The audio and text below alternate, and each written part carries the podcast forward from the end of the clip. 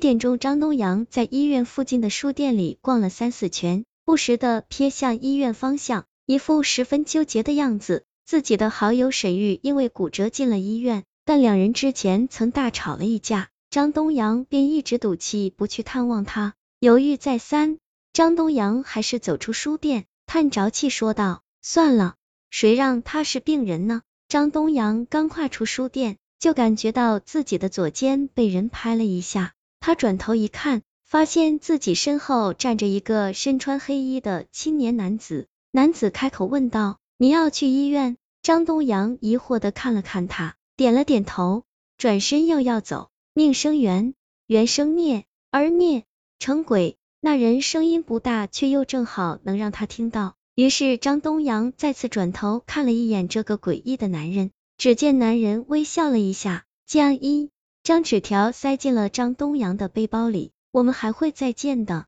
张东阳一脸的莫名其妙，刚想问点什么，青年已经潇洒的转身离开了。张东阳把纸条拿出来一看，发现上面一个字都没有，看起来这是个恶作剧。于是他把纸条扔进了垃圾桶。又继续向医院走去，进了医院后，他问出沈玉病房号后，爬上了五楼。楼道里很安静，连个护士都没有。也许是错觉，张东阳总觉得这地方比外面还要冷上几分，不由得缩了缩脖子。张东阳敲了敲门，便走了进去。沈玉正在翻看着一本小说，此刻的沈玉瘦的几乎只剩下骨头，脸色从原来的白皙变成了病态的蜡白。张东阳惊诧的开口：“你真的是骨折吗？怎么脸色变得这么差？”沈玉自始至终一言不发，面无表情的看着张东阳，冷漠得让人害怕，气氛变得十分尴尬。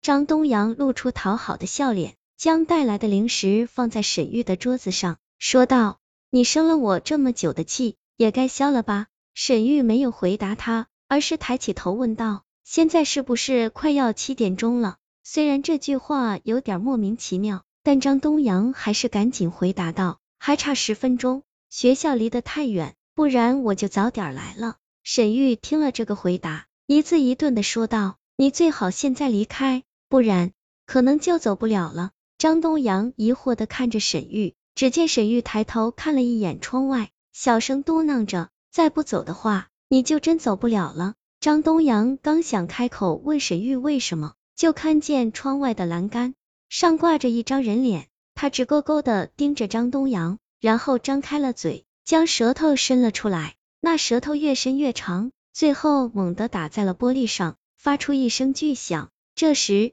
正好是七点钟，死里逃生张东阳几乎是飞奔出病房，沈玉低沉诡异的笑声离了很远还能听得到，走廊里一个人都没有，护士和医生都不知道去了哪里。走廊里的日光灯都是关着的，只有写着安全出口的应急灯还亮着，弄得整条走廊都泛着诡异的绿光，好像黑暗中藏着什么蠢蠢欲动的东西。张东阳跑到四楼的楼梯口时，借着幽光看见不远处好像有什么东西，那像是女人的手，但形状却不大对，而且那手好像长了眼睛一样，向张东阳站着的方向不停的蠕动着爬来。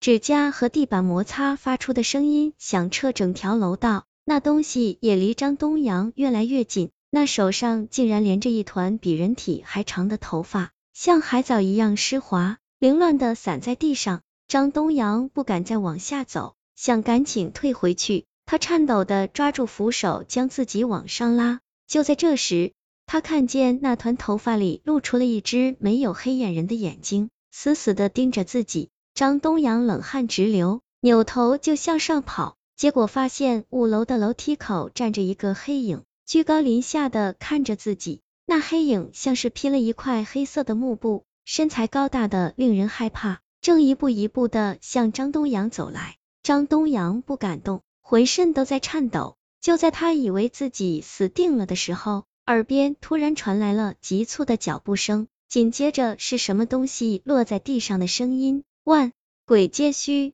轮回有命，阴阳隔界，污鬼近身。一道刺眼的金光将整个走廊照亮，只见一个身穿黑衣的男人在张东阳周围撒了一圈铜钱，嘴里振振有词。趁着那鬼无法动弹的空当，那人打碎了医院五楼的玻璃，右手拉住张东阳，左手缠着一条银线，和他一起一跃而下。借着月光，张东阳看见了此刻医院里的样子。刚才还空荡荡的医院里异常拥挤，大大小小的恶鬼聚在一起，占满了整条走廊。你再看，就回去和鬼去一起狂欢吧。那男人突然开口说道。张东阳立刻闭上眼睛。再也不敢睁开，两人拉着银线安全着陆。张东阳松了口气，才发现这男人正是之前给自己塞纸条的人。你是谁？